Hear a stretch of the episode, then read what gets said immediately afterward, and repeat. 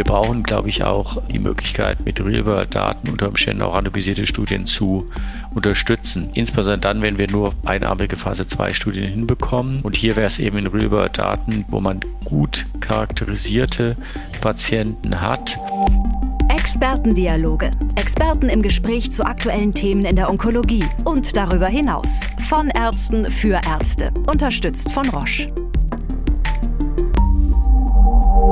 Sehr geehrte Kolleginnen und Kollegen, heute kommt im Roche-Podcast Onkodialoge das Thema Real-World-Daten zum Tragen. Ich darf mich kurz vorstellen. Mein Name ist Wolfgang Schütter. Ich bin Chefarzt der Klinik für Innere Medizin 2 des Mathe-Maria-Krankenhauses in Halle mit den Schwerpunkten Pneumologie und Hämatologie, Onkologie. Und als Gast zum Interview habe ich heute einen der Pioniere der Real-World-Datensituation in Deutschland, Herrn Professor Kriesinger, den ich hier ganz herzlich begrüße. Er ist Direktor der Klinik für Hämatologie und Onkologie in der Universitätsklinik für Innere Medizin Onkologie Oldenburg sowie Koordinator des Cancer Centers am Pius Hospital und Sprecher des CRIS-Steuerungskreises. Und da wir heute über das Thema Real-World-Daten sprechen möchten, ist es also ganz wichtig zu sehen, was da in den letzten Jahren an neuen Möglichkeiten entstanden ist und wie diese im Versorgungsalltag zur Forschung und zur Verbesserung der Situation für Patienten mit Krebserkrankungen beitragen können. Herr Professor Kriesinger, für alle, die das auf Anhieb nichts sagt, was versteht man denn unter Real-World-Daten und welchen Beitrag können diese sogenannten RWD-Daten leisten? Also Real-World-Daten sind halt äh, jeder Patient, der so normalerweise durch die Tür kommt und dann von einem ambulant tätigen oder stationär tätigen Kollegen betreut wird und therapiert wird. Wir haben uns jetzt fokussiert auf das Lungenkarzinom, weil dort ja extrem viel sich äh, tut und Real-World-Daten sind halt der Feldwald-Wiesen-Patient, den man typischerweise betreut und die typischerweise eben nicht in klinischen Studien abgebildet werden. Man muss sich ja vorstellen, in klinischen Studien können maximal fünf bis zehn Prozent der Patienten hm, eingeschlossen werden. In der Regel sind das extrem enge ein- und Ausschlusskriterien, sodass ähm, der Anteil, wie gesagt, der Patienten, die dort abgebildet werden, sehr gering ist. Ähm, der Hintergrund ist sicherlich, dass die klinischen Studien in der Regel halt den Effekt eines neuen Medikaments sehr genau abbilden. Dazu braucht man ein sehr homogenes und möglichst auch, ähm, sagen wir, von prognostischen und prädiktiven Faktoren günstiges Patientenkollektiv. Dieses spiegelt sich aber natürlich in der Realität nicht wider. Und deswegen ist es halt ganz wichtig, Daten, die man in klinischen Studien erhebt, ähm, die eben tatsächlich dann auch zu schauen, wie sind die in der realen Welt ähm, profitieren wirklich alle Patienten in ähnlicher Art und Weise wie die Studienpatienten von neuen Medikamenten oder neuen Therapiestrategien. Das ist der eine Punkt, was Real angeht. Das zweite ist natürlich auch, gerade beim Lungenkarzinom haben wir das gesehen, wir haben Quiz seit 2015 laufen. Und ich würde mal sagen, das, was 2015 noch State of the Art war, ist jetzt ein Kunstfehler oder zumindest ein Behandlungsfehler weil das Feld sich einfach unglaublich schnell entwickelt hat. Und wir können eben in Real-World-Daten eben auch sehr schnell darstellen, wie neue Therapiemöglichkeiten, auch neue Zulassungen, wie schnell die eben der Breite dann auch eingesetzt werden, wie schnell zum Beispiel auch neue Biomarker, für die es neue Medikamente gibt, wie zum Beispiel PDL1 und BRAF, wie schnell die dann auch in die Testung kommen, wie schnell diese Medikamente dann auch bei positiv getesteten Patienten eingesetzt werden in welchem Prozentsatz die eingesetzt werden. Das sind alles Dinge, die uns in der realen Welt mit sogenannten Real-World-Daten oder anwendungsbezogenen Daten interessieren. Das klingt sehr vielversprechend und ich kann mir vorstellen, dass das auch ganz wichtig ist. Ist das eine Ergänzung oder ist damit das Ende der klassischen Studien in manchen Situationen vorprogrammiert? Ich glaube, dass es für bestimmte Aspekte auf jeden Fall immer prospektiv randomisierte Studien geben muss. Das ist überhaupt keine Frage. Ähm, es gibt aber Situationen, gerade bei kleinen Patientenkollektiven, da muss man weltweit eine prospektiv randomisierte Studie machen, um wirklich genügend Patienten einschließen zu können. Und es gibt, glaube ich, auch zum Beispiel molekulare Marker, die sind so selten, dass es selbst wenn man weltweit versucht, Patienten einzuschließen, dass es dann ganz, ganz schwierig wird, wirklich in einem entsprechenden Zeitrahmen genügend Patienten einzuschließen. Diese Studien sind weiterhin ganz wichtig, aber wir brauchen, glaube ich, auch die Möglichkeit, mit Real-World-Daten unter Umständen auch randomisierte Studien zu unterstützen. Insbesondere dann, wenn wir nur einarmige Phase 2 Studien hinbekommen. Und hier wäre es eben in Real-World-Daten, wo man gut charakterisierte Patienten hat, wo man zum Beispiel einen neuen Biomarker nachtesten kann, weil man eine Biobank hat und dann schauen kann, wie ist das Outcome von diesen Patienten mit der konventionellen Therapie. Und dann hat man die Phase 2 Daten mit dem neuen Medikament, kann die beiden miteinander vergleichen. Das geht natürlich nur, wenn man sicherstellt, dass man wirklich gematchte Gruppen dann eben hat. Wir nennen das dann auch synthetische Kontrollgruppen hat. Und das ist eben genau das, wo wir dann eben auch Real-World-Daten nutzen können, die dann unter Umständen auch gewisse Zulassungsrelevanz haben können. Ich möchte einen Aspekt noch ansprechen. Prospektiv randomisierte Studien sind wichtig.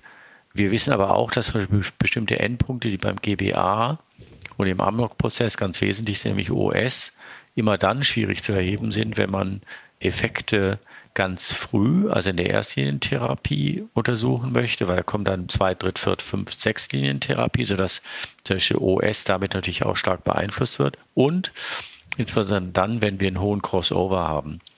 Und äh, Crossover bedeutet also von der Standardtherapie zur experimentellen Therapie, dann wird es extrem schwierig sein, OS nachzuweisen. Und da sind auch Real-World-Daten teilweise besser geeignet, tatsächlich Überlebensvorteile nachzuweisen. Wenn ich nämlich eine zeitliche Kohorte angucke, wo ein bestimmtes Medikament noch nicht zugelassen war, versus der Kohorte, wo das Medikament dann zugelassen ist, dann kann man sehr schön zeigen, dass dann eben das Überleben stark beeinflusst wird. Das sind sehr interessante Ergebnisse. Und Herr Kriesinger, als ein Pionier der Real-World-Datenerhebung, ich denke da ans CRISP-Register, ist es natürlich klar, meine Frage jetzt zu stellen, welchen Stellenwert haben denn diese Real-World-Daten momentan bereits im deutschen Gesundheitssystem? Und wie sind sie akzeptiert? Sie werden zunehmend akzeptiert. Wir erleben das zum Beispiel bei den GBA-Anhörungen betreffs der Größe der Gruppen, der Implementierung der Testung, Rückfragen an CRISP gestellt werden. Das heißt, GBA im Amnok-Prozess IQWIC haben CRISP sehr wohl als Gesprächspartner und als Datengeber sehr wohl im Fokus. Betreffs der Gesetzgebung, was anwendungsbezogene Daten angeht, hatten wir die, ich sage mal fast die Ehre, vom IQWIC auch im Detail interviewt zu werden, wie wir unser Register oder Kohortenstudie aufgebaut haben. Und es scheint so zu sein, dass das Bundesministerium für Gesundheit eine prospektive Kohorte wie CRISP als eine exemplarische Registeraktivität auffasst, wie man eben auch andere krankheitsidentitätsbezogene Register aufbauen kann. Prinzipiell haben wir in dem Register alle oder Kohortenstudie alle Daten, die relevant sind, prospektiv abgedeckt. Ich will aber auch nicht verschweigen, das geht nicht, indem ich jetzt plötzlich hergehe und der Meinung bin, ich kann elektronische Patientendaten irgendwie aus Patientenakten rausholen und kann das einfach nachmachen, was wir in CRISP machen, sondern CRISP steht und fällt mit der Datenqualität, die wiederum steht und fällt mit einer professionellen äh, Dokumentation aller relevanten Daten. Und ich glaube, dass wenn man wirklich mit anwendungsbezogenen Daten arbeiten möchte, braucht man einfach eine hohe Datenqualität, die bedarf der Professionalität und damit natürlich auch eines gewissen Geldes, um eine entsprechende Struktur aufbauen zu können, die dann eben diese professionelle Datendokumentation vornehmen kann. Das ist gut nachvollziehbar. Sie haben es ganz kurz geschildert. Können Sie noch etwas zum Aufbau des Registers sagen und welchen Mehrwert es jetzt für die Patienten und Ärzte gibt? Das war schon angeklungen, aber besonders kurz zum Aufbau. Wie viel teilnehmen, wie viel Daten? Genau, seit 2015 läuft es. Wir haben über 7000 Patienten drin, 172 Zentren sind aktiv, also man kann sagen flächendeckend. Wir haben jetzt nicht jedes kleine Krankenhaus drin, sondern doch eher auf Lungenkrebs spezialisierte Kliniken. Das sind CCCs, CCs, Lungenkrebszentren, spezialisierte Kliniken, aber auch Praxen mit mindestens zehn metastasierten Lungenkarzinom-Patienten pro Jahr. Wir haben momentan eine Abdeckung jetzt, äh, was CRISP angeht, von allen Patienten mit nicht kleinzelligen Lungenkarzinom und kleinzelligen Lungenkarzinom. Das heißt, Stadium 1 bis 4 werden jetzt eingeschlossen. Wir haben jetzt in dem neuen Satelliten auch, werden wir erheben, die Patienten, die gar keine Therapie bekommen, sondern direkt ins Hospiz gehen oder auf Palliativstation gehen oder ohne Therapie oder beste supportive Therapie behandelt werden, weil solche Daten gibt es in Deutschland auch überhaupt keine. Ja, wir sehen in CRISP die Behandlungsrealität, die bilden wir ab, sind teilweise erstaunt, welche Therapien gemacht werden. So zum Beispiel wissen wir, dass bei ALK-Patienten nur 50 Prozent der Patienten mit einem ALK-Inhibitor anfangen. Die anderen 50 Prozent fangen mit einer Chemotherapie an. Bei EGF-Rezeptor-mutierten Patienten ist es ein bisschen anders. Da fangen immerhin 80 Prozent der Patienten mit einem TKI an, aber immerhin 20 Prozent auch nicht mit dem, mit dem TKI. Wir wissen auch die Testraten, die nach wie vor unter dem sind, was wir eigentlich uns wünschen. So zum Beispiel EGF und ALK und PDL1 75 Prozent, aber schon Ross nur bei 60 Prozent, BRAF bei 50 Prozent, obwohl wir ja eigentlich jeden Patienten äh, testen sollten auf diese Marker. Wir können also sehr gut abbilden, was passiert und können damit natürlich dann auch edukativ durch Vorträge oder jetzt auch die ersten Publikationen haben wir eingereicht, können wir eben auch ähm, über Publikationen dann hoffentlich eben eine gewisse Änderung des Verhaltens äh, darstellen. Meine Frage ist, wo stehen wir da insgesamt in Deutschland mit derartigen Registern? Gibt es da noch andere Projekte oder ist das CRISP-Register wirklich das absolute Pionierregister und hat hier einen großen Vorsprung? Also weltweit glauben wir, dass CRISP tatsächlich ähm, das einzige Register ist, weil ähm, eine Sache habe ich nämlich noch gar nicht erwähnt. Äh, wir haben auch eine prospektive Lebensqualitätsanalyse. Das heißt, ähm, in der, gerade in der metastasierten Situation ist die Lebensqualität ja ganz entscheidend und ähm, zum Beispiel auch GBA äh, guckt ja immer auch auf Lebensqualitätsanalysen. Wir ähm, haben die Prospektive alle acht Wochen, während der ersten zwei Jahre dann alle drei Monate. Wir haben während des ersten Jahres eine Rücklaufquote von über 60 Prozent, was die Lebensqualitätsanalyse angeht, was für ein Register extrem hoch ist. Insofern können wir da also neben den guten klinischen Charakteristika, die wir alle, oder der guten Charakterisierung so der klinischen Charakteristika oder Dokumentation der klinischen Charakteristika, können wir auch Lebensqualitätsanalysen eben liefern. Nach meinem Kenntnisstand sind wir das einzige Register weltweit, was das macht. Und ich kenne ehrlich gesagt keine Register dieser Tiefe jetzt in Deutschland, zumindest beim Lungenkrebs. Die CRO ist ja bei uns IOMedico. Der Sponsor ist die AIO Studien GmbH. Es gibt noch eine Reihe weiterer Register, die auch mit IOMedico laufen, die, glaube ich, ähnlich aufgestellt sind, aber nicht so groß sind. Und es laufen natürlich weitere Registeraktivitäten auch ähm, in Deutschland außerhalb der Lunge, die meines Kenntnisstandes aber nicht in die klinische Tiefe und detailgenaue Dokumentation und Erhebung eben wirklich genau der Therapien gehen, wie das in CRISP der Fall ist. Insofern haben wir, glaube ich, schon so ein bisschen Alleinstellungsmerkmal. Ja. Vielleicht ein Punkt auch noch. Ähm, prinzipiell sind wir vernetzbar mit den klinischen Krebsregistern. Nicht nur prinzipiell, sondern der Datensatz in CRISP ist auch komplett basiert auf dem ADT-Datensatz. Wir wissen aber zum Beispiel auch, dass in CRISP 65 Parameter mehr als im ATT-Datensatz erhoben werden. Das heißt, da sieht man eben die Breite sozusagen der Parameter, die man aber auch erheben muss, um eben sinnvolle Aussagen treffen zu können. Klasse, damit ist Lungenkrebs schon mal wieder eine Vorreiterrolle angetan. Das ist sehr gut. Aber meine Frage ist nochmal, es gibt jetzt die RWD-Daten, es gibt die klassischen Daten aus klinischen Studien. Sind derzeit noch irgendwelche anderen Datenquellen denkbar, die genutzt werden müssen oder in Zukunft genutzt werden können? Also es gibt natürlich ein großes Interesse vieler Kollegen an internationalen Vergleichen.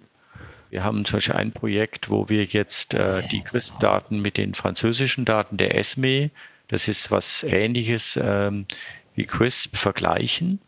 Da bin ich sehr gespannt, wie die Ergebnisse sein werden. Dann werden wir zum ersten Mal eben international oder auf europäischer Ebene eben zwei Länder mit ähnlichen, wenn auch natürlich unterschiedlichen Gesundheitssystemen miteinander vergleichen können, insbesondere auch was Reimbursement-Strategien angeht. Und es gibt natürlich auch die ähm, Daten aus Amerika, die immer wieder ja auch zitiert werden und auch genutzt werden, die aber äh, sicherlich nicht die Tiefe haben und die Qualität haben, wie wir es in CRISP haben. Herr Professor Kriesinger, nochmal in die Zukunft geblickt.